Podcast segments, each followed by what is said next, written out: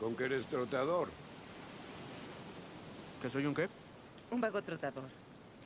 Así les dicen a los que andan caminando, a los que andan a pie. Nosotros somos vagos de goma. Porque tenemos un vehículo. ya. No, no me alejes. Por favor, basta. Alex también podría tener un vehículo, pero decidió quemar toda su fortuna. ¿Por qué lo hiciste? El dinero estorba. Corrompe a la gente. Por favor, Alex, debes ser realista. Ese libro tuyo es fabuloso y todo, pero no puedes vivir solo de hojas y moras. No sé si quiero vivir de algo más que eso. ¿Dónde están tus padres? Viviendo sus propias vidas. Sé justo, se ve que te aman. ¿Justo? Sabes de lo que hablo. Voy a citar a Duro. En lugar de amor, y fortuna, y fe, y fama, y justicia, dame la verdad.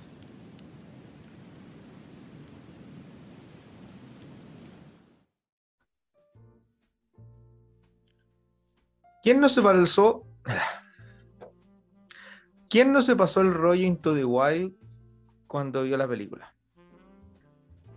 La película dirigida por Sean Penn fue una eh, verdadera bataola de motivación para un montón de adolescentes y gente que entusiasta y motivada por la vida salvaje y por el camping y por eh, abrirse paso eh, contrario a lo que establecen los márgenes de la sociedad, vio en, esta película, que también se conoció como Ruta Alaska o Hacia Ruta Salvaje, em, la suficiente justificación como para ir en busca de ese, ese yo, esa, esa oportunidad de aventura para reencontrarse y desconectarse de, el, de la ruta o del camino trazado por la sociedad, que tiene que ver con esto de estudiar, seguir avanzando en los estudios, encontrar un trabajo, casarte, tener hijos, etc. Entonces, esta película tiene muchos elementos, muchos elementos que, que van de la mano con esa intención de búsqueda de cuál es esa verdad que viene eh, encriptada en lo que podemos ver en lo que nos rodea usualmente. Porque, eh, si bien es cierto, hay mucha gente que eh, no se vio ni tampoco sintió eh, el menor deseo por llevar a cabo lo mismo que hacía el personaje, que en realidad se trató de un caso real de Christopher McCandless, em, que utilizó un seudónimo para no ser reconocido durante el tiempo que estuvo en esta eh, exploración personal. Y ese seudónimo fue Alexander eh, Supertramp. Y esta historia la recogió inicialmente John Krakauer, em, donde escribió una nota para, para una revista. Y posterior a esa nota, el autor tomó la decisión de, eh, eh, entusiasmado y, también con, esta curiosidad que despertó el hecho de haber eh, sido como movilizado de alguna manera por la, motivación que llevó a este chico a tomar las decisiones que tomó, que finalmente fueron la causa de su deceso, Em, lo, llevó a- lo llevaron a investigar y a profundizar aún más en estos cuatro meses de periplo, donde em, el chico vino de, desde una zona acomodada de Estados Unidos a internarse en lo más recóndito de lo salvaje en las profundidades de un sitio en Alaska. Eh, o al menos eso es lo que él creía, porque finalmente, y tomando en cuenta que ya tiene harto tiempo esta película, de hecho es del 2008, eh, ya no vamos a estar hablando acerca de spoilers, pero... Y, además esta, esta historia es bastante conocida por lo demás. Em, de haber sabido que había eh, muy cerca del lugar donde había decidido pernoctar otro lugar donde podría haber tenido ayuda, eh, probablemente no hubiese terminado de la forma en que terminó. Em, en la película se desliza que Christopher muere a causa del desconocimiento o incluso de un error en cuanto a la interpretación de un libro en torno a unas bayas o una especie de hierba comestible que uno termina por entender antes de leer el libro que fueron la causa de un envenenamiento. Sin embargo, eh, en el libro es bastante claro, de hecho en las primeras páginas John Krakauer deja eh, bien eh, claro que la verdad de las cosas es que murió por inanición, teniendo mucho tiempo sin haber consumido algún alimento. Es bastante probable que eh, estas semillas puedan haber provocado algún daño o, alguna eh, incomodidad o alguna indigestión, por decirlo de algún modo. Pero la causa de su muerte, posterior a haber sido evaluado, evidentemente, eh, arrojó que efectivamente fue por inanición y no por envenenamiento. Bueno, aquí voy con todo esto. Es que la frase que ustedes escucharon al principio, donde el diálogo se da entre em, tres- los tre- tres personajes, que en esto es el protagonista, y dos hippies que fueron eh, unas personas que tomaron a Alexander en la carretera y decidieron llevarlo en su vehículo para que lo acompañara por unos días. Em, se empieza a descifrar una lucha en torno a las certezas, una conversación en torno a cuál es la reflexión que hay detrás de la decisión de que un chico tan joven como Christopher haya tomado la determinación de dejar atrás todas sus comodidades, incluyendo eh, eh, el abandono de, de muchas cosas que eh, para la gente, entre comillas, normal, no sería razonable hacer, es decir, tu auto, tu plata, tu casa, la posibilidad de estudio, etc.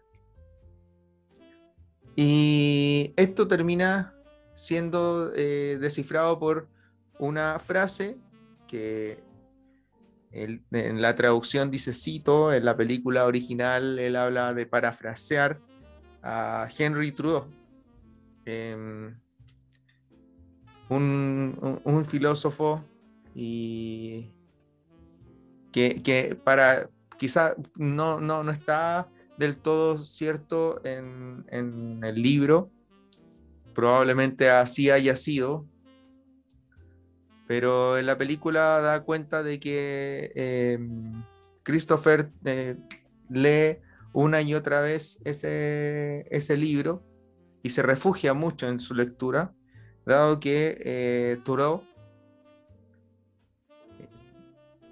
eh, tenía más o menos esos eh, ideales de búsqueda, de salir un poco del margen de lo que significaba la estructura social propiamente tal. Era alguien bastante eh, consignado dentro de esta eh, búsqueda de lo rebelde, búsqueda de, de- encontrarse a sí mismo dentro de aspectos que fuesen mucho más sustanciales dentro de las posibilidades individuales. Y por lo mismo, em, es bastante probable que haya sido la posibilidad cierta de que este libro sí lo haya traído consigo. Sin embargo, en el libro aparece, en, la, historia escrita, eh, que tiene, como bien señala John Krakauer, su autor, eh, contiene tanto elementos de la investigación propiamente tal como elementos que él fue haciendo una suerte de paralelismo con su propia vida, dado que John Krakauer también es un, un aventurero. Eh, es más, él es eh, alpinista y también estuvo presente dentro de una tragedia que hubo hace algunos años que le valieron también em, la autoría de un libro llamado Mal de Altura, crónica de una tragedia en el Everest, que también tiene una película. Pero sin perder un poco el foco, esta frase que extraje eh, tiene que ver porque cuando yo vi la película, a mí me pasó precisamente esto que yo señalaba en un principio, que finalmente me terminé por comprar el rollo completo. A eso agrégale también que la película está musicalizada por eh, Eddie Vedder, un cantante que por lo menos para mí em, termina por ser un referente en cuanto a lo que significa escuchar música y sobre todo estar preocupado de lo que dicen sus letras. Y Eddie Vedder compuso este, este material eh, para la película específicamente. Y cuando escuché el disco, posterior a ver la película, Society fue la canción que a mí me marcó y que me eh, entusiasmó también a salir en búsqueda de mi propia verdad, de, tratar de encontrarme al perderme por un tiempo. Y cuando, vuelvo a repetir, cuando vi la película inicialmente, me topé con esta, con esta frase donde eh, específicamente habla acerca de cuáles son las cosas que preferiría dejar al margen por sobre la verdad. En donde habla de fama, riqueza y algunas otras. Y que prima en él el deseo porque las personas y, e incluso los logros personales trasciendan por sobre esos caracteres más mundanos, más, em, digámoslo así, como, como eso que uno busca usualmente dentro de las actividades o el desarrollo personal que uno trata de conseguir. Em, tranquilidad económica, em, repercusión social, eh, etcétera, etcétera. Pero para él, según la eh, el parafraseo o la cita que, utiliza de eh, Henry Thoreau, es lo más importante la verdad. Y curiosamente, mientras estaba preparando este capítulo, llegó a mí un, link que para quien escuche este capítulo y le interese, em, tiene diversos libros de política, sociopolítica, historia, filosofía, etcétera y me puse a revisarlo y eh, ahí apareció un libro de, de Thoreau que se llama Walden, La vida en los bosques. Y me puse a leerlo.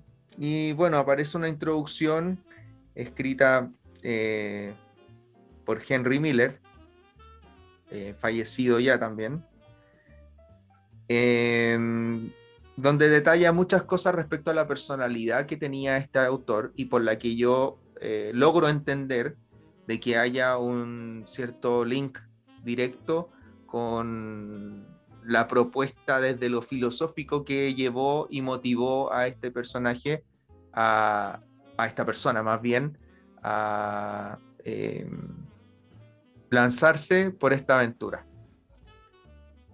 Em, en el libro detallan que el, referente de lo filosófico era Tolstoy, pero probablemente eh, no creo que eh, Henry Thoreau haya sido alguien que se haya pasado de largo en cuanto a sus lecturas. Pero bueno, em, y en este libro que ya mencioné, que es Walden en Walden, La vida en los bosques, hay una frase respecto a la verdad que no la señala como concepto propiamente tal, pero que me eh, eh, gustó muchísimo y que me gustaría compartir ahora eh, en este capítulo para que quede como punto de reflexión.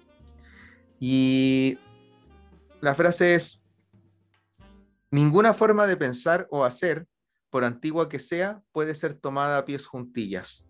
Lo que todo el mundo celebra o admite hoy en silencio puede revelarse falso mañana.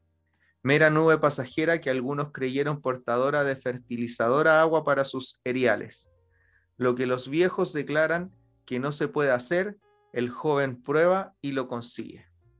Para quien no sepa qué significa la palabra eriales, la definición es de terreno que no se cultiva ni se labra, especialmente cuando se abandona y se desarrolla en él vegetación espontánea, o sea, ese espacio que, eh, que queda sin explotar ni sin cultivar, haciendo una metáfora específica quizá a, a eso que dejamos arrojado a lo incierto sin siquiera como cuestionarnos o elaborar un poco más los procesos o ver si, específicamente lo que ya sabemos está bien o no, o quizás preocuparnos de profundizar algo, algo más. Eh, entonces, y aquí la reflexión que trae eh, Henry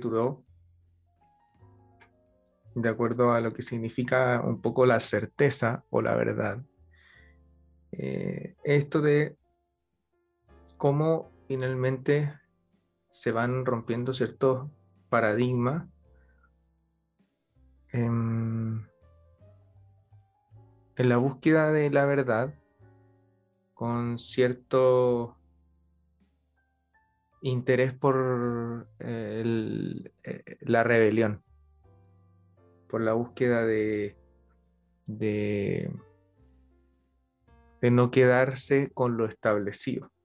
Por eso habla acerca de eh, que ninguna forma de pensar o hacer, ni siquiera por el tiempo que sea así, es, es decir, las veces que nos hemos enfrentado a situaciones en que nos dicen, esto siempre se ha hecho así, por lo tanto, así tiene que seguir siendo. Y él dice que ninguna de esas situaciones debe ser tomada a pie juntilla y que habla acerca de que lo que todo el mundo celebra o admite hoy en silencio puede revelarse falso mañana. Es decir, quizá hoy tenemos muchas certezas o muchas circunstancias que manejamos como la verdad y es evidente que en un futuro, quizás profundizando aún más o eh, conforme avanza la, eh, la ciencia, eh, a través de la evidencia, a través de la, dispo la, disposición de elementos tecnológicos que también lo permitan, nos vamos dando cuenta de cómo ciertas cosas no necesariamente son falsas, sino que tenían un mayor eh, nivel de profundidad al que podíamos acceder. Por lo tanto, no eran la última palabra. Y aquí dice eh, la, la, parte eh, que entra en conflicto con la palabra aeriales, en donde dice mera nube pasajera que algunos creyeron portadora de fertilizadora agua para sus cereales. Es decir, que esa, esa celebración o esa, ese, ese quedarse con esa realidad, ese quedarse con esa certeza, con esa palabra a pie juntillas, con esa situación que siempre fue así, eh, se transforma finalmente en eso que garantiza que la persona continúe conforme pasa el tiempo creyendo que no hay que cuestionarse las cosas, que no hay que buscar más allá, que no hay que profundizar porque esa verdad de la que yo dispongo es la fuente de la que voy a, voy a continuar bebiendo sin pensar si esa fuente efectivamente eh, va a seguir siendo em, la matriz desde donde yo puedo conseguir los elementos necesarios para poder sostener mi propio paradigma. Y habla de sus cereales y no habla de sus terrenos, porque podríamos hablar de terrenos, podríamos hablar de, de, tierra, de espacio, de, no sé, de pozo, quizá, pero él me imagino que, y esto ya tiene que ver con una ola personal, me imagino que pone la palabra erial, dado que le da este, esta categoría o esta característica de que efectivamente es un sitio abandonado. Es un sitio que permitió que con el paso del tiempo y el abandono eh, empezara a, ver crecer em, elementos que no necesariamente corresponden al objetivo por el que debiese, según un orden, según una estrategia o según quizás, eh, llámese una filosofía o, una capacidad reflexiva, haber podido cultivar de ese territorio, de ese terreno, elementos con mayor eh, desarrollo o con mejores características. Em, también hace referencia al margen etario que supone esto de la búsqueda de la certeza.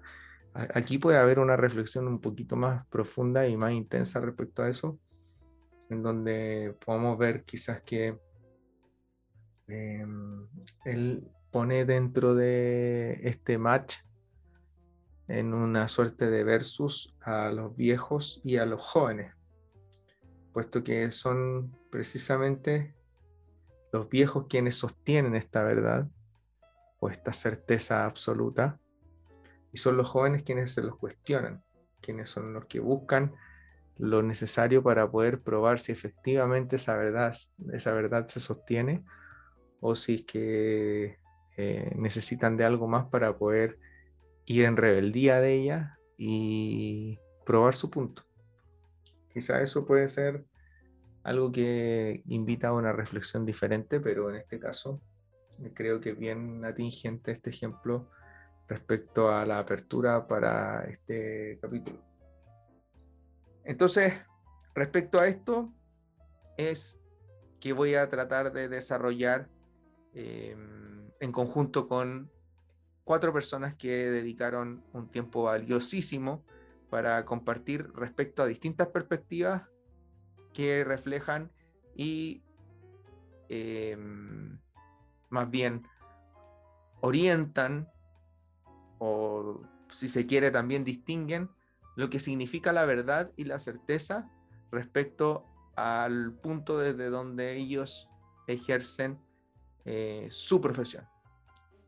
Y creo que em, hay un montón de cosas que vale la pena reflexionar. Voy a ir deteniéndome en cada una de ellas respecto a las posibilidades que yo manejo sin eh, tratar de pasar a llevar eh, lo que ellos aportan en absoluto, porque básicamente va a transformarse en un espacio para mi opinión y también espero que de la, de la tuya también.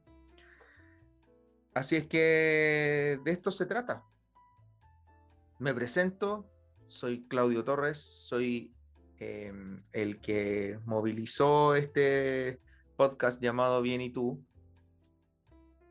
Y la idea de este podcast tiene que ver principalmente con mi eterna inquietud respecto a por qué uno tiene que tener una respuesta automática ante esa pregunta.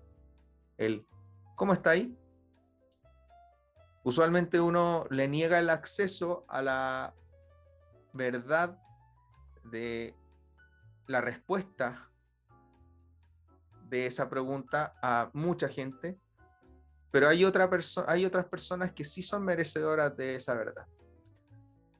Y por eso para mí es tan relevante hablar acerca de distintos temas que hoy toca la verdad a través de la certeza y mucha otra arista, eh, para ir desgranando un poco ciertos elementos y otras cosas que voy a ir tocando en un futuro y que de las que y otras que ya conversé en capítulos anteriores. Esta es la séptima entrega de Bien y tú y he tenido comentarios bastante eh, positivos y muy alentadores para seguir haciendo esto.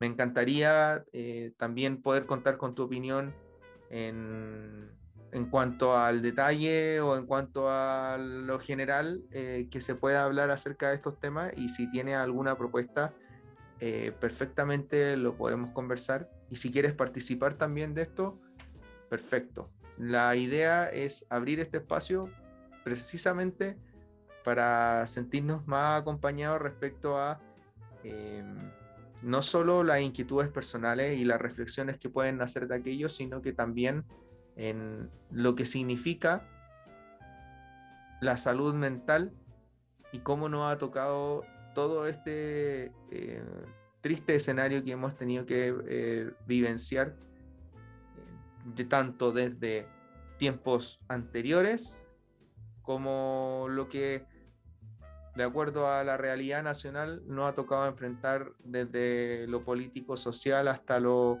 eh, sanitario.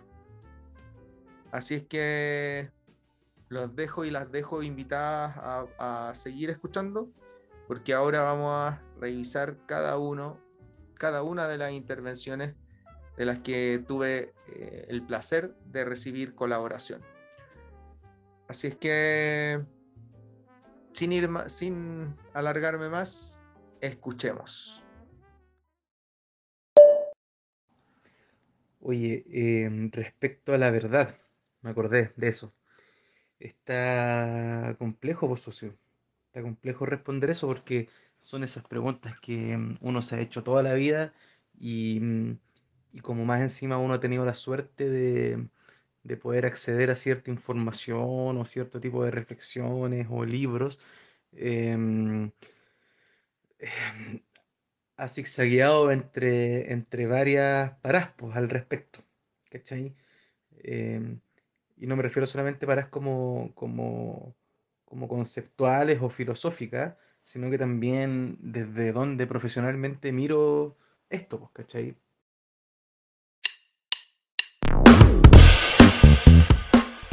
como para que vayamos siguiendo el hilo, les presento a Christopher Rodríguez Quirós, profesor de Historia, Geografía y Ciencias Sociales, licenciado en Educación y magíster en Historia de Chile Contemporáneo. O sea, la verdad para un, para un biólogo em, no es la misma verdad para un juez, por ejemplo, ¿cachai? Que, donde incluso la verdad tiene otra función, ¿cachai? Es muy chistoso que, que hayáis mencionado eso, pues, Christopher, porque justamente vamos a tener a una bióloga, bióloga marina, y a una abogada que nos van a contar un poquito su versión respecto a la verdad. Y, y cacha, pues, cuando nosotros hablamos, ya, ya me estoy perdiendo cuando digo que, la verdad podría tener eventualmente una función, cacha, y la estoy desnaturalizando completamente y la estoy eh, transformando en una, en una, casi en una herramienta cultural, ¿cachai? Política, ¿por qué no? Incluso cuando hablo del biólogo eh, es relativo, porque si tú miráis la ciencia actual, la ciencia actual está bastante permeada por el constructivismo y por, lo, por elementos más, más incluso sociales, ambientales, donde el mismo concepto de ciencia dura ya no existe como tal, ¿cachai? Em, y todo eso es bien interesante. Ahora, yo creo que todas estas reflexiones tú las has tenido, así que voy a intentar darte una respuesta personal. Es bacán cuando tus amigos te sobreestiman.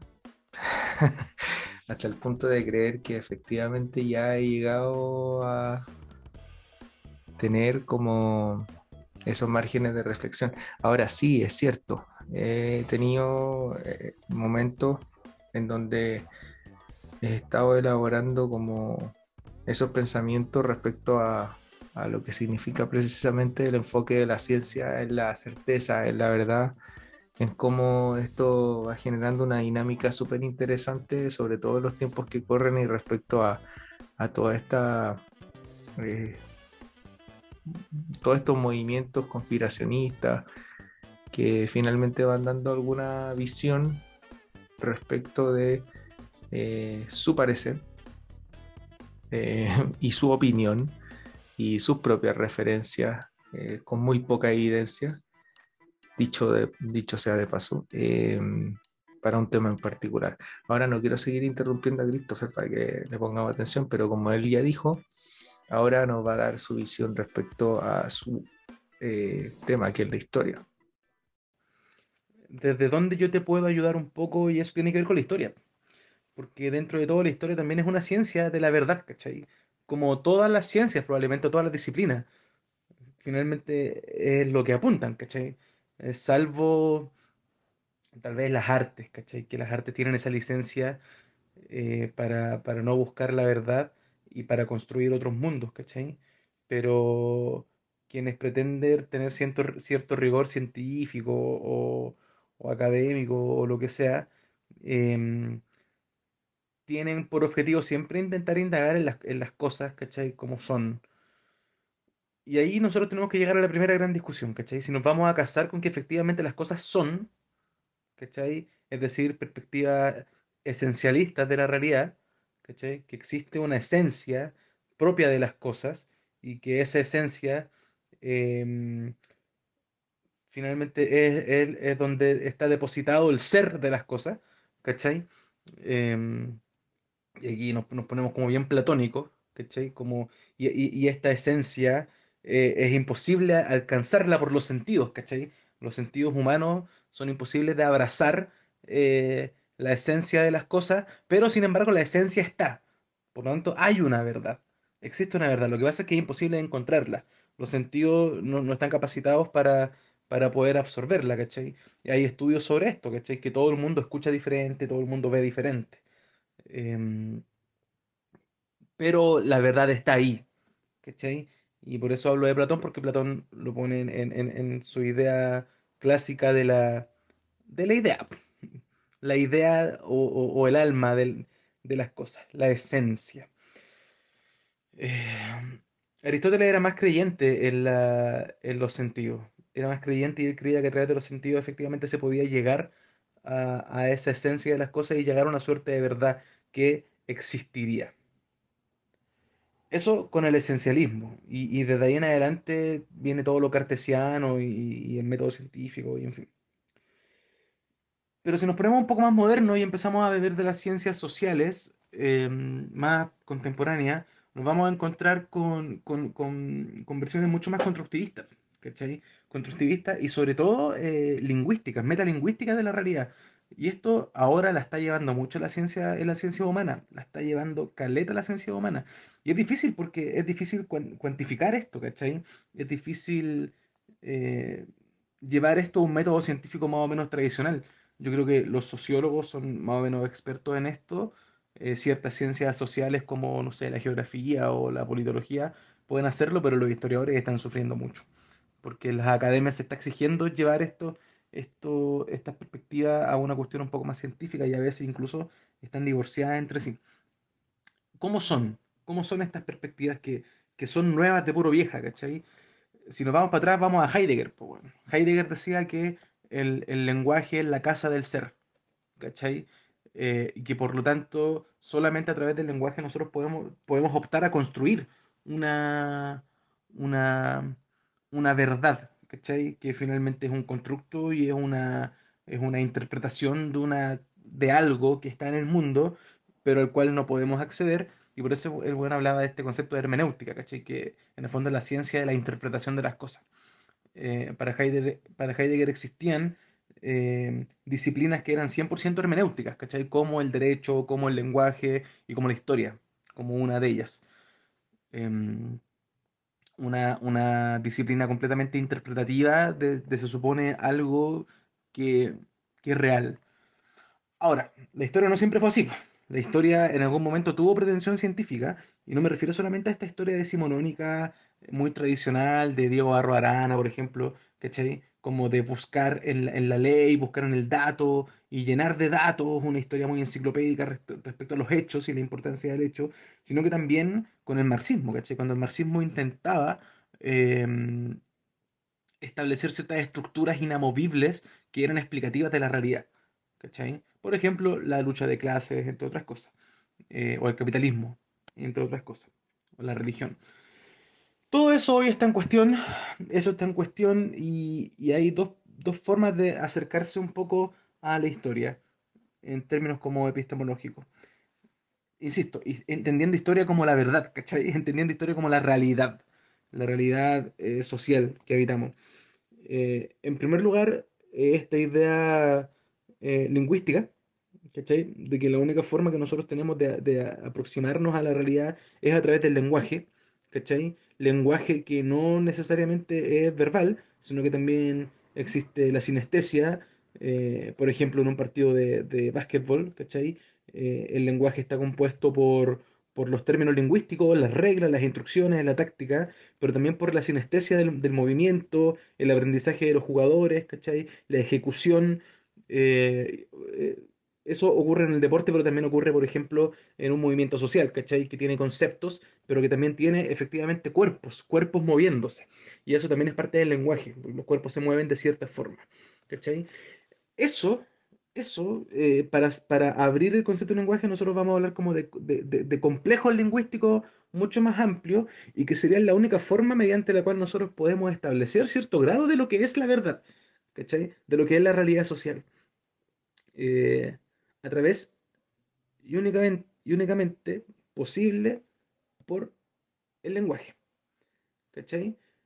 Em, y esta posición es súper constructivista, es súper constructivista. Esta posición niega que exista de por sí una, una verdad esencial a los cuerpos, esencial a la realidad, esencial, qué sé yo, a, a la naturaleza.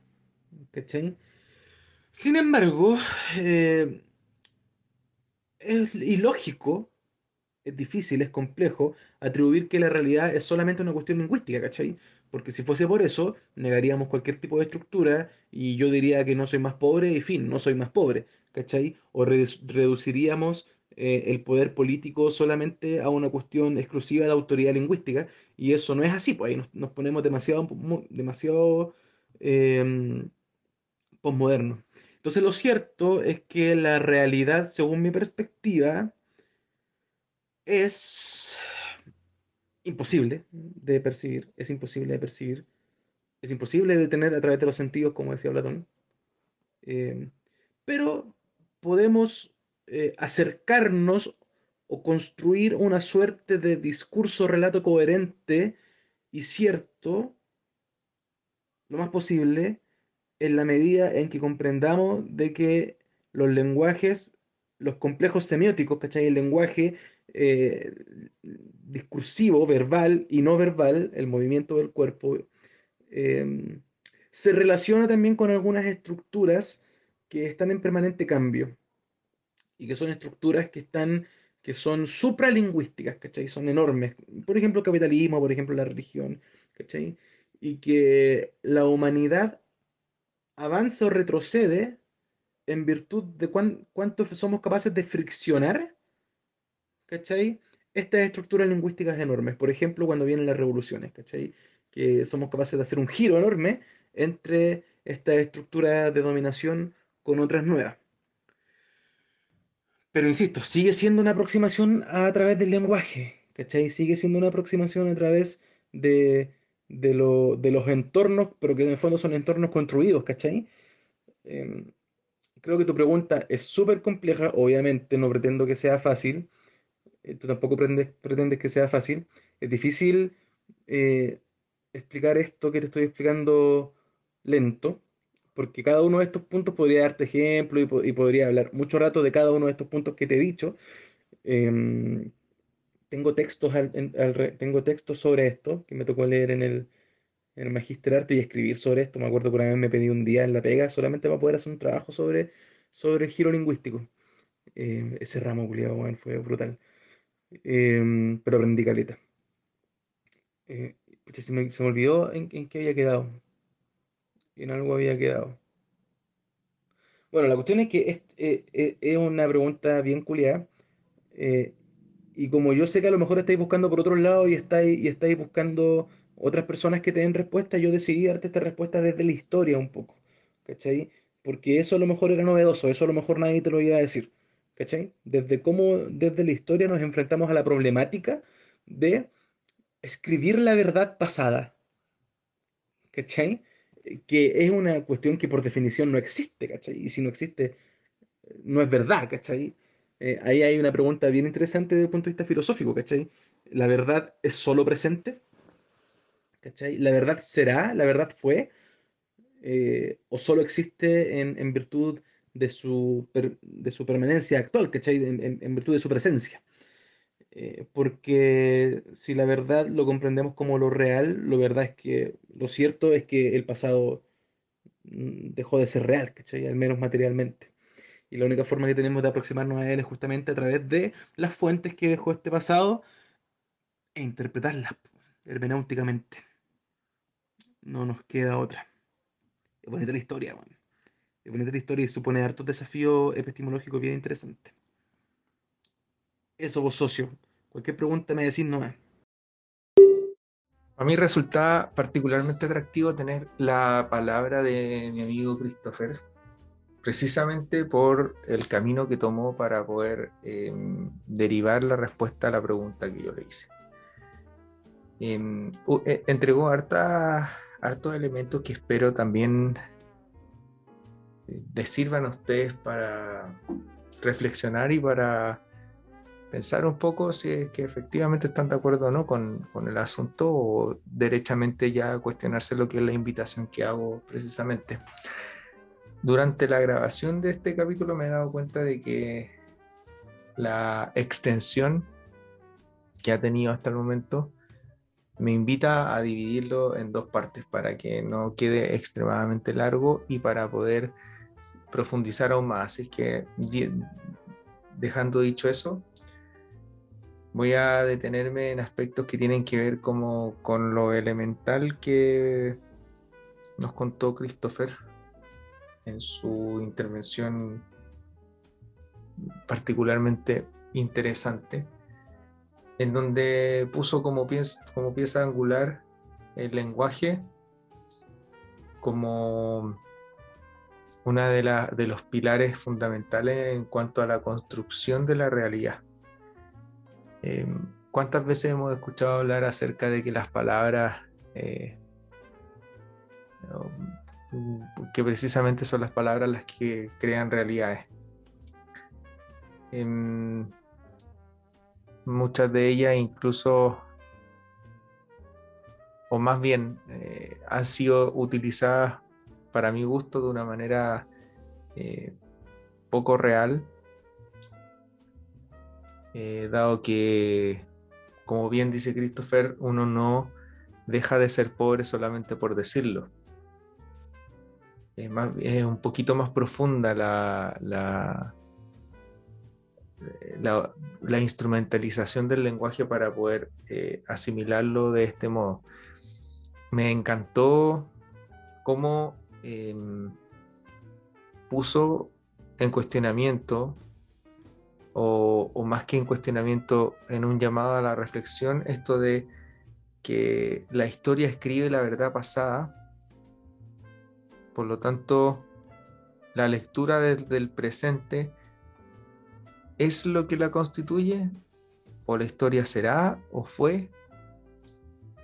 Eh, ¿Qué significa que algo ya haya pasado o que un hecho haya ocurrido? ¿Desde dónde nos refugiamos para poder encontrar eh, el resultado final que es tener certeza o alguna garantía de que eso efectivamente ocurrió. Entonces todas esas cosas creo que trascienden muchísimo a lo que nosotros nos vemos enfrentados como país y a nivel sociedad respecto a el manejo de ciertos elementos históricos que van eh, coordinando de cierto modo el orden que vemos hoy en día, desde donde la riqueza del registro, eh, de lo, del contexto histórico, de, de, las pruebas, de un montón de eh, relatos incluso, van fortaleciendo poco a poco y con, con mucha intensidad una construcción de lo, que, de lo que en verdad ocurrió, de, lo, de la certeza. Otra cosa que me gustó mucho fue esto de el lenguaje, no solamente de lo escrito y lo hablado, sino que también a través de lo que significa un poco la expresión corporal, de cómo a través de ciertos gestos, como bien ejemplificó en el deporte, es posible asimilar ciertas señales o que incluso el movimiento de distintas expresiones van en cierta relación y van como configurándose de la mano con ciertos eh, procesos sociales. Em, creo que principalmente el aspecto histórico y, lo, que tiene que ver con, la verdad desde, desde la historia, eh, ha tenido cierta, ciertos cuestionamientos eh, cuando se ve enfrentada la versión oficial versus la versión clasificada. De hecho, sin ir más lejos, hoy día estaba conversando de eso con unos amigos en donde bajo ningún punto de vista quisimos enterar dentro de lo conspiracionista, sino que es, real que existen eh, ciertos, em, ciertos estamentos que manejan versiones que están destinadas para ser de conocimiento público y otras que derechamente no. Y eso tiene que ver muchas veces con un concepto que es esto de la seguridad nacional. Y bueno, nosotros vivimos, las personas que estuvimos dentro de lo que significa eh, o lo que significó la dictadura, nos pudimos dar cuenta de que hubo mucha, mucho velo por sobre ciertos elementos y que finalmente con el paso del tiempo y con eh, ya la investigación y la búsqueda de registro y la liberación de ciertos otros elementos permitimos nos permitió darnos cuenta de cómo se configuró efectivamente eh, la realidad de aquel entonces. De lo contrario, hasta el día de hoy tendríamos muchas más incógnitas de las que hasta, de las que hasta ahora manejamos. Entonces, el conflicto desde donde creo que está el aspecto histórico es cuando eh, uno se encuentra con interpretaciones. Y aquí es donde también em, valoro lo que, lo que señala Christopher respecto a cómo se consiguen esas fuentes de información y cómo estas fuentes posteriormente son interpretadas. Hay interpretaciones e interpretaciones. Hay espacio para la opinión y espacio para el manejo de ciertos elementos que, desde su propia em,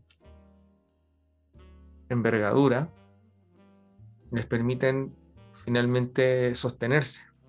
Hay cosas que no requieren interpretación, que son solamente, que fueron.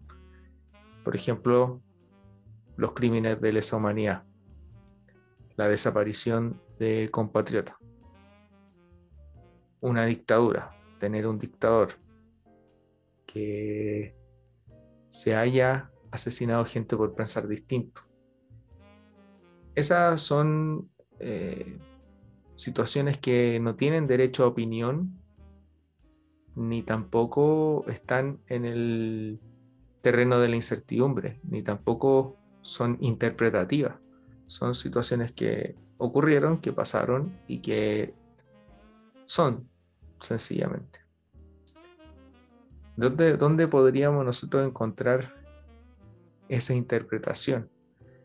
Y, lamentablemente hoy la estamos viendo eh, desde un sector muy claro que impide que evolucionen ciertos circuitos sociales desde la tribuna del negacionismo, desde donde con las estrategias acomodaticias que han tenido siempre, se les permite manejar la misma información de la que se dispone, pero para beneficio personal de su línea argumentativa.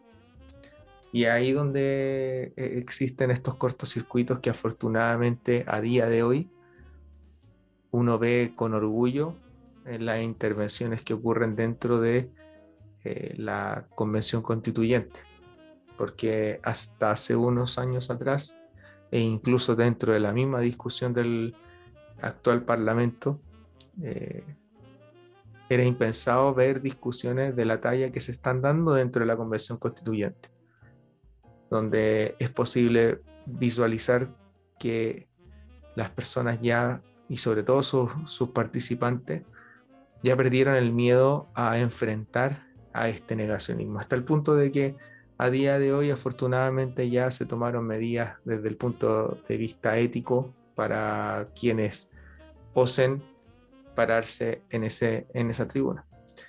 Pero sin entrar en el terreno político, que es, y qué cosa que es súper difícil cuando nos ponemos a hablar de historia, lo que sí me parece muy relevante y que me, encantó muchísimo eh, conversarlo desde este, desde este modo con Christopher, esto de cómo el lenguaje eh, se erige como elemento eh, sustancial de lo que significa la búsqueda o la persecución de la realidad y por, tanto también de la certeza y eh, la verdad. Creo que hay mucho por desarrollar, creo que la verdad y la, la verdad y la realidad tienen interpretaciones que efectivamente la hacen a cada uno eh, ser constituyentes de distintas distinciones pero que tienen un apego muy próximo que creo que podría desarrollar en otro capítulo. Em, pero quedémonos con, con, lo que compartió Christopher y me gustaría también eh, que en algún momento esta fuese una conversación. De repente, de acuerdo a cómo, cómo van pasando las cosas, pueden ir eh, avanzando los capítulos siguientes con eh, una entrevista o más bien una conversa en buena onda con los participantes para poder desarrollar un poquito más de lo que comparten. Ahora continuemos con el siguiente aporte y veamos qué es lo que podemos eh, reflexionar al respecto. Una de las cosas que más me gusta hacer es visitar colegios y agrupaciones comunitarias para hablar de ciencia y de lo que hago. Y siempre me gusta preguntar a la audiencia qué es ciencia, porque creo que es un buen punto de partida para iniciar esta conversación. La definición es súper simple. Ciencia es la aplicación del método científico para explicar fenómenos que pueden ser naturales, sociales, entre otros.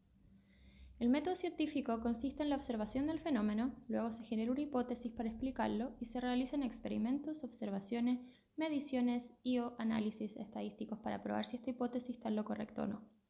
Si la hipótesis está errada, se vuelve atrás, se busca otra nueva potencial explicación y se pone a prueba. Yo personalmente creo que esta curiosidad y búsqueda de la verdad es inherente al ser humano y que todos nacemos científicos. Los niños, todos, son súper curiosos y exigen explicaciones racionales. A todos cuando éramos chicos nos cargaba recibir por respuesta el no porque no, porque tiene que haber un porqué. La búsqueda de la verdad es parte de la naturaleza humana. Lo que a mí me gustaría compartir sobre este tema tan importante y profundo es que a mí la ciencia me ha enseñado por sobre todo humildad. y la importancia de consultar fuentes confiables y distinguir cuáles fuentes son confiables y cuáles no. ¿Por qué humildad? Porque la ciencia es dinámica y avanza muy rápido. Siempre se está generando nuevo conocimiento, siempre se están desarrollando nuevas técnicas de investigación o apareciendo nuevos descubrimientos. Ningún buen científico va a decir que se las sabe todas porque es imposible saberlo todo.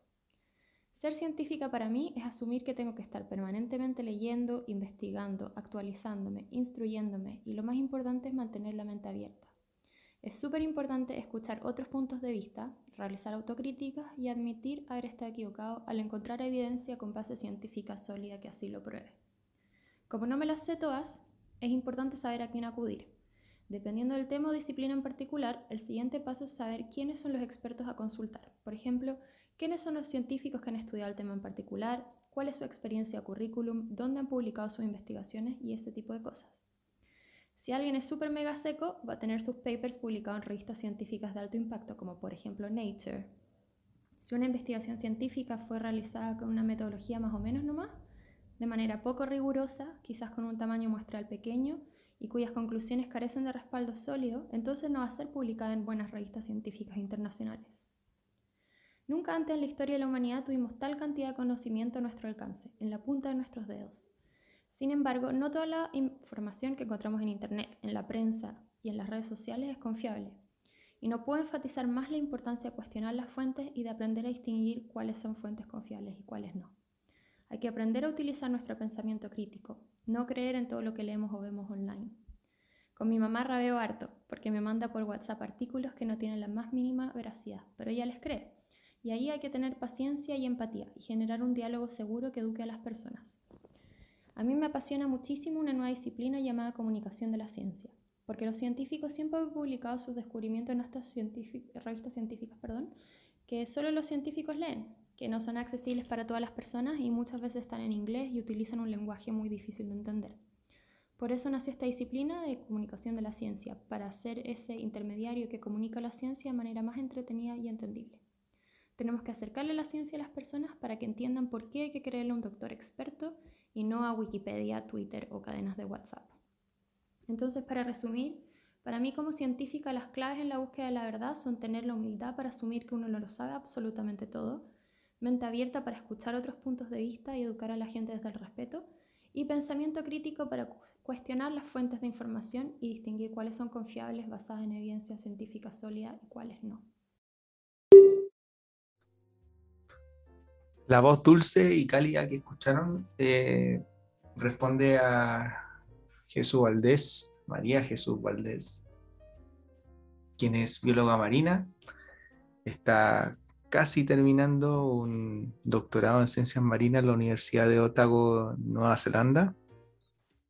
Espero haberlo dicho bien. Está estudiando el efecto de los cultivos de mitilidos. ¿Qué son los mitilidos? Los choritos en el delfín de Nueva Zelanda. O sea, está investigando qué efectos tienen estos mitilidos, más conocido acá como choritos, en el delfín de allá. Y ahora está trabajando como Marine Reserves Ranger para el Departamento de Conservación de Nueva Zelanda. Entonces, para mí una voz más que autorizada para eh, consultarle y además también estar muy agradecido de que haya tenido la disposición de eh, darse el tiempo para compartir su visión respecto a lo que significa la búsqueda de la verdad a través del proceso científico.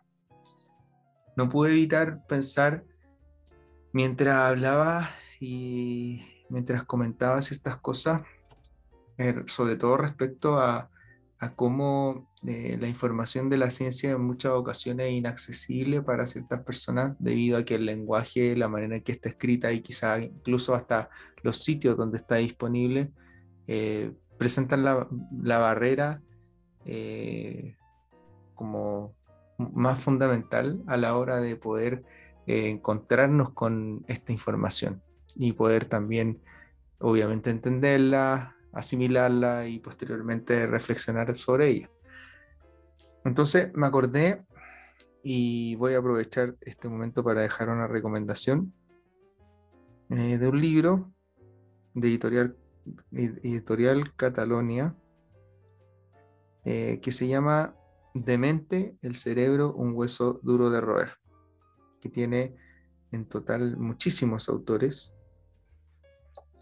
Y este libro tiene por objeto precisamente lo que mencionaba la Jesús, que es esto de em, tratar de hacer más próxima la ciencia y tratar de hacerla mucho más amigable para que finalmente sea un conocimiento eh, compartido, que finalmente dispongamos de certezas a través de los últimos avances que se hayan eh, gestado en la materia que estemos investigando. Entonces, en la contratapa del, del libro dice precisamente esto. Los científicos suelen blindar sus estudios con un lenguaje impenetrable y publicarlo en revistas especializadas de acceso restringido. O sea, ya con esto le dan toda la razón a la Jesús. Continúa. Más difícil aún que entender el contenido de estos trabajos es evaluar su relevancia y veracidad. Este desafío llevó al Centro Interdisciplinario de Neurociencia Valparaíso a proponer la creación de un seminario especial de literatura con estudiantes de magíster y doctorado en neurociencia en la Universidad de Valparaíso, para llevar a cabo la difícil tarea de seleccionar hallazgos auténticos, recientes y relevantes del área de la neurociencia, publicado en revistas especializadas de prestigio y comunicarlo a un público general. Este libro tiene en total 221 páginas, desde la que se recogen eh, muchos estudios, eh, entre que podemos mencionar algunos, por ejemplo, la razón de por qué siempre te mandan al arco, te mandaban al arco, justo agarré uno de fútbol, qué raro. Eh, soñar para cambiar recuerdos, asesinos por naturaleza, el super olfato del autismo, marihuana, la droga del desgano. El libro está dividido en 1, 2, 3, 4, 5, 5 capítulos y comienza con una frase de Santiago Ramón y Cajal. Y voy a spoilearlo, se la voy a leer. Las neuronas son células de formas delicadas y elegantes, las misteriosas mariposas del alma, cuyo batir de alas, quién sabe si esclarecerá algún día el secreto de la vida mental. Esto escrito, como ya dije, por Santiago Ramón y Cajal, quien fue Premio Nobel de Medicina en el año 1906. Pero para no perdernos respecto a lo que comentaba eh, Jesús en su muy elocuente audio, que de hecho tuvo la deferencia de como me reveló, eh, de escribir un, libretito para no dejar fuera ninguno de los elementos que fueron demasiado interesantes y muy relevantes a la hora de responder la pregunta que le hice a través de lo que significa para ella desde, eh, desde su visión, desde su punto de vista como científica. Entonces, creo que una de las cosas que me llamaron la atención como para invitar a la, reflexión colectiva es esto de la distancia que hay entre creer en algo y que esto sea efectivamente verdad. ¿Qué es lo que te provee la posibilidad de em, tener de la mano el proceso científico? Que finalmente la búsqueda o el tratar de conseguir hallazgos a través de una hipótesis, esa hipótesis eh, ponerla a prueba, ver si efectivamente cumple con esta, que el experimento propuesto eh, generó la, respuesta a la hipótesis y quizás incluso hasta ahí eh, aparece una nueva realidad, un nuevo conocimiento, como también señaló, que día a día van apareciendo nuevos conocimientos, nuevas técnicas de investigación y por lo tanto se hace también muy relevante un concepto que eh, no necesariamente se relaciona tan directamente con los procesos científicos, aunque así es, que es la humildad. Eh, ¿Y por qué la humildad? Y ella lo eh, expresó fantástico, diciendo que em, claramente ante la presencia de eh, nuevas estrategias que planteen la evidencia suficiente para poder cuestionar algo que en esencia ya tenía cierta relevancia, requiere de un elevado nivel de aceptación de que eso puede ser posible. Por lo tanto, el científico, el buen científico, debiese estar siempre abierto a esa posibilidad. Señalé varios conceptos clave que, compartió la Jesús. Y entre ellos está la paciencia, la empatía, el diálogo seguro, em, en aras de conseguir el efecto que eh, significa la educación por parte de quienes sean los responsables científicos de poder llevarla a cabo, porque me imagino que debe ser muy complejo em, para, para, todas las personas que tienen que dar respuestas o que tienen que tener ciertas certezas, poder eh, finalmente detenerse a escuchar cómo desde la opinión eh, se pretende llegar a una, a una veracidad. O cómo desde fuentes incomprobables o con dudosa referencia sea posible tener eh, una certeza.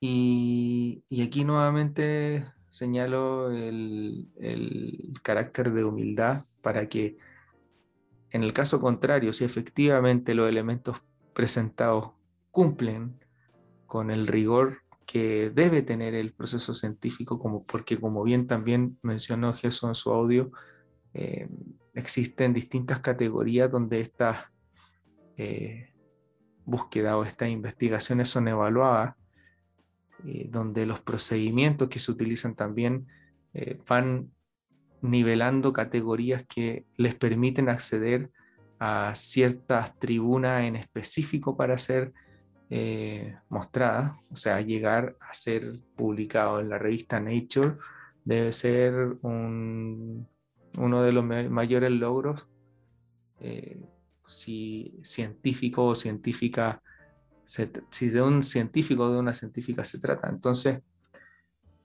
por lo tanto, aquí también existe algo que se ignora respecto a el trabajo en el orden de la ciencia, que significa el proceso, lo procedural, la metodología, y cómo ésta, eh, a través de el resultado obtenido, debe ser reproducible.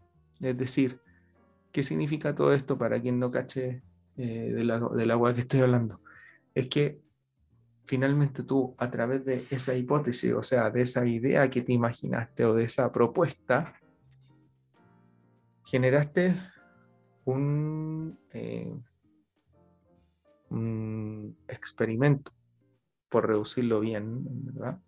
Un experimento que trate de validar o refutar o negar o ir a favor o en contra de esta propuesta y eh, documentar los resultados. Entonces, ¿de qué finalmente se valen estas publicaciones eh, para establecer su nivel de jerarquía? ¿En qué eh, se, valen finalmente en qué tipo de metodología, qué tipo de estrategia utilizaste? Quizás el, el, muestreo, que quiere decir el número de casos que eh, investigaste para poder mostrar los resultados. y así un montón de factores que también son relevantes a la hora de ser evaluado y que van a otorgarle un mayor grado de eh, certeza a este, a este posible resultado, siendo este experimento eh, capaz de reproducirse en otro sitio bajo las mismas condiciones expresadas y escritas con el propósito de validar que efectivamente fue así. Em, estoy leyendo un libro que se llama Los espejismos de la certeza.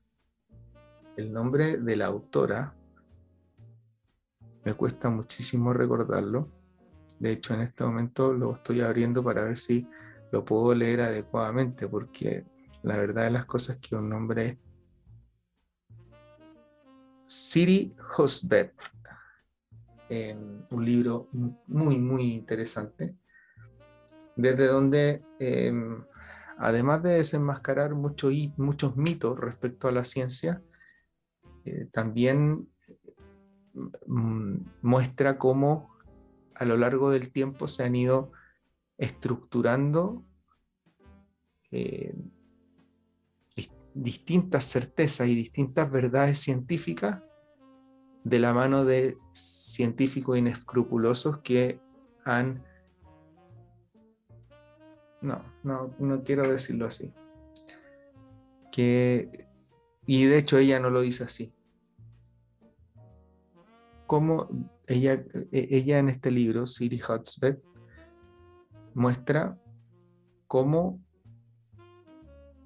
em, cierta certeza científica no fueron reproducibles, por lo tanto, abrieron ciertas grietas por las cuales nuevos científicos fueron demostrando que había mucho mayor espacio de investigación y de profundización en ciertas materias.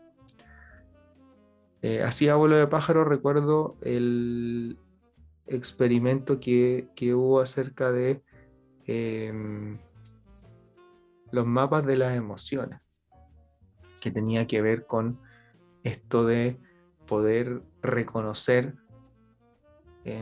a través del gesto qué emoción se estaba experimentando y que esa emoción que se transmitía a través de este gesto provocaba eh, directamente cambios a nivel fisiológico y eh, que esas, eh, esos cambios fisiológicos eran posibles de evaluar y poder hacer una suerte de mapeo de la emoción a través de ello. con el tiempo se fue dando nos fuimos dando cuenta a través de las investigaciones de distintos científicos de que eso efectivamente no es tan así, que hasta el día de hoy no es posible registrar con ciencia cierta eh, que una emoción tenga características propias que puedan ser reproducibles a nivel mundial. Pero bueno, sin perderme mucho de, lo que quería comentar, es que voy a dejar recomendado ese, el libro de mente, donde, como ya dije, eh, obedece a eh, la búsqueda de que el conocimiento sea eh, compartido. Y aquí es donde también entra un cuestionamiento que nuevamente me invita a que esto sea más un diálogo que solamente un audio, para ver cuál es el parecer, cuál sería la opinión de la GESO en este caso respecto a los divulgadores científicos. He escuchado a muchos que, que si bien están eh, fascinados con la idea de poder eh, hacer que el conocimiento sea mucho más asequible.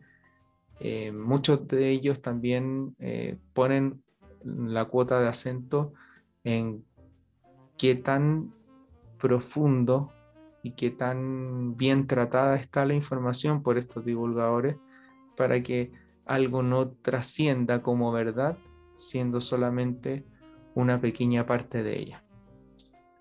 Y ahí donde entra otro conflicto más que bien podría desarrollar más adelante. Otra cosa que me gustó mucho es esto de que todos somos científicos en esencia y científicos precisamente por nuestra curiosidad, por tratar de buscar respuestas o tratar de encontrar soluciones. Me hizo recordar eh, un capítulo de si no me equivoco, mm, no, no me acuerdo específicamente cómo se llamaba el, el programa de Netflix, lo puedo dejar pendiente para agregarlo quizás en la publicación después. Pero habla acerca de una chica científica eh, que tuvo la genial idea de, de que en la necesidad de no tener los instrumentos ni los recursos para poder hacer tecnología nano, utilizó un recuerdo de niña eh, a través de un pequeño dispositivo juguete que era, eh, tenía la finalidad de reducirse al calentarlo. Una figura de un tamaño X pasaba a un tamaño muy pequeño de X, pero conservando sus propiedades y también el diseño. Al, al proporcionarle temperatura. Entonces, utilizó esa matriz de idea para intentar reproducir ese mismo efecto con lo que él lo que ella necesitaba y le resultó.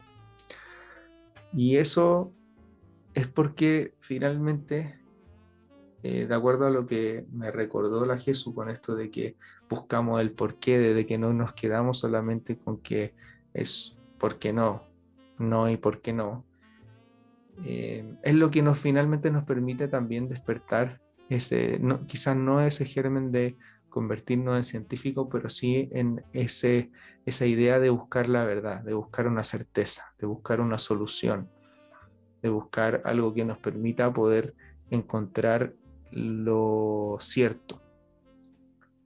Y quizás esa búsqueda va a rebotar una y otra vez en hipótesis, metodología y volver nuevamente paso atrás, como ella misma señaló. Pero lo importante es que se intente bajo eh,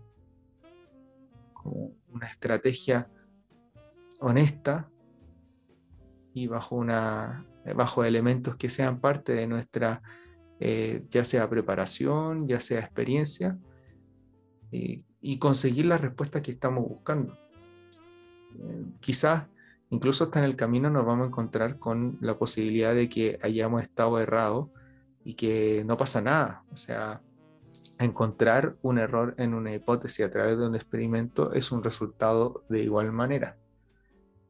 Lo que sí es que aquí es donde entra nuevamente algo muy relevante y que ocurre muy frecuentemente, eh, que es esto de, de admitir estar equivocado, de admitir que eh, podemos no haber estado en lo cierto, de no sentir que eh, eso significa que deterioro mi condición de científico, sino que se trata de una oportunidad para poder continuar investigando bajo una línea diferente.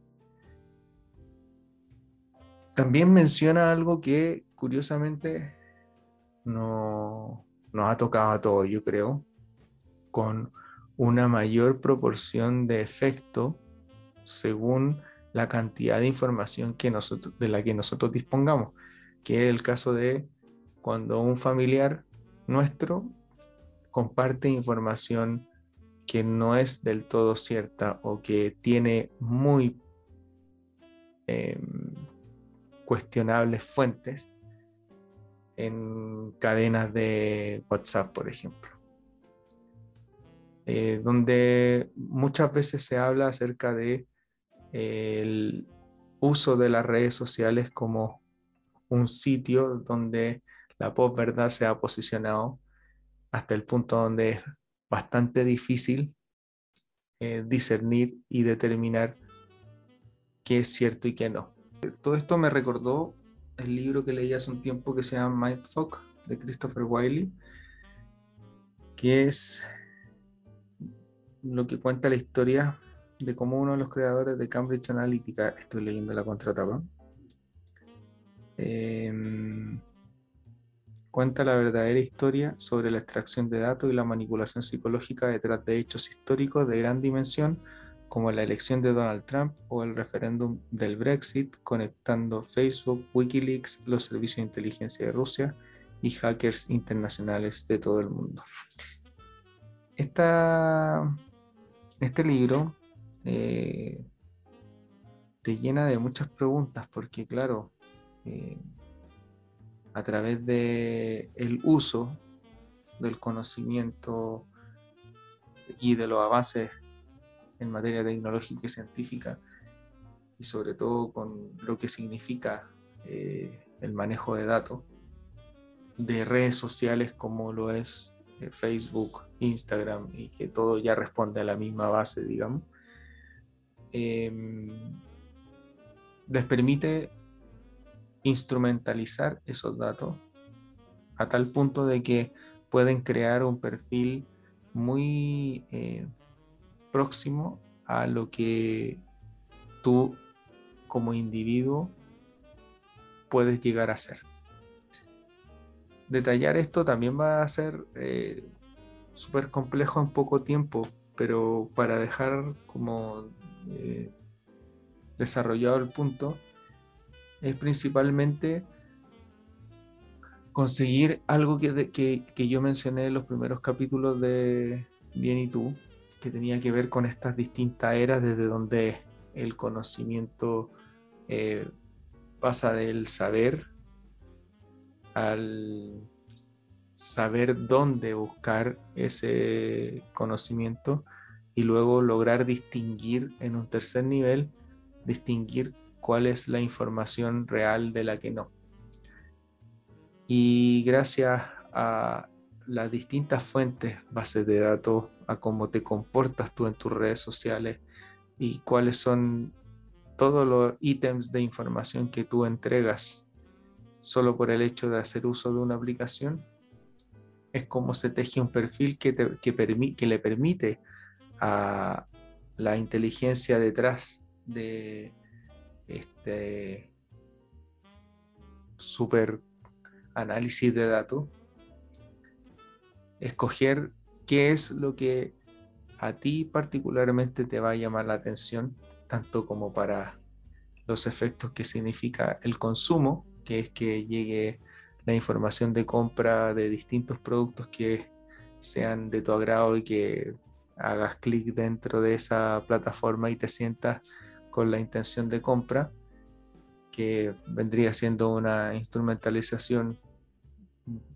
bastante sencilla y relativamente inocua, pero por otro lado, que es donde ahí es donde comenzaron los líos para eh, el famoso Mark Zuckerberg, eh, que fue cuando se dieron cuenta que a través de esta plataforma de la que dispone eh, Facebook para poder almacenar esta cantidad de datos, también facilita la posibilidad de, moldear eh, postura de balotaje o cómo yo voy a votar, cómo yo me voy a enfrentar a, a las elecciones dada la información de la que recibo.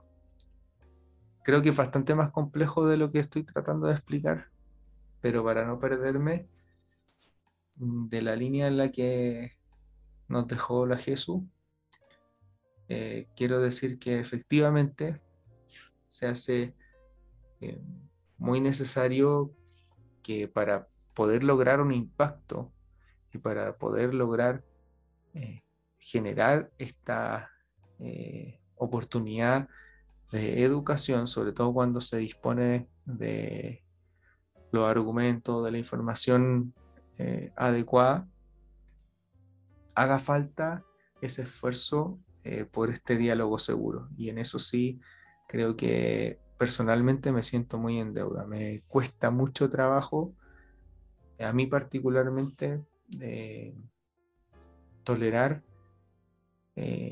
cierto como interés por o cierto desinterés más bien, por no validar la información de la que se dispone, de, por caer en la primera fuente, por leer el titular, por no profundizar, por no cruzar eh, una o dos o tres o más fuentes de información y ver si es que efectivamente de lo que se está hablando es cierto o no, o si es que hay alguna manera de poder investigar un poco más allá de este eventual primer acercamiento. Entonces, claro, em, la Jesús habló de respeto también, de empatía, de paciencia. Y creo que son elementos que personalmente me hace falta profundizar y me hace falta trabajar.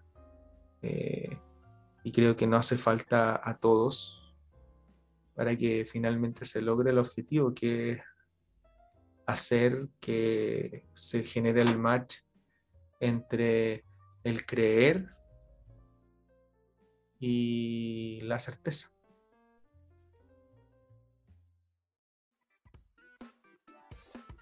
Ya para cerrar este, esta primera parte acerca de eh, la verdad y la certeza, em, quiero agradecer a, a, todas las personas que ya han escuchado los capítulos anteriores. Creo que ha tenido em, un mayor alcance del que yo esperaba, la verdad. Y me siento bien contento por eso. Quiero agradecer también a las personas que dieron su eh, testimonio respecto a este tema. Me quedan dos personas más por desarrollar aún esta materia en esta primera etapa hablamos acerca de la historia y de cómo el lenguaje se posiciona como columna vertebral de esta eh, estructuración o construcción de la verdad. Y por otro lado, tuvimos también la participación de una científica que nos permitió poder darnos cuenta que a través de eh, el conocimiento es dinámico, que va eh, evolucionando con el paso del tiempo, nos va a permitir también eh, consolidar esta proximidad a la certeza desde una visión muchísimo más humana, eh, con elementos de humildad, de empatía y paciencia, para que finalmente garanticemos que la proximidad a la verdad la proximidad a estar cierto de algo tenga la base argumentativa y la solidez y la validez de, de, la evidencia como espalda y que por otro lado también eh, nos permita y les permita a quienes manejan mejor la información educar a quienes no. Porque en una época donde, como bien mencionó la Jesús, disponemos de una cantidad de información inconmensurable en la punta de nuestro dedo, cosa que puede ser perfectamente el eslogan eh, comercial para eh, incentivar el uso de la tecnología. También es un arma de doble filo a la hora de eh, darnos cuenta de cómo se va a utilizar esa información y de qué nivel de interpretación es el que yo dispongo para generar esta divulgación de datos que puedan o no eh, ser lo suficientemente certeros y veraces para construir una situación real.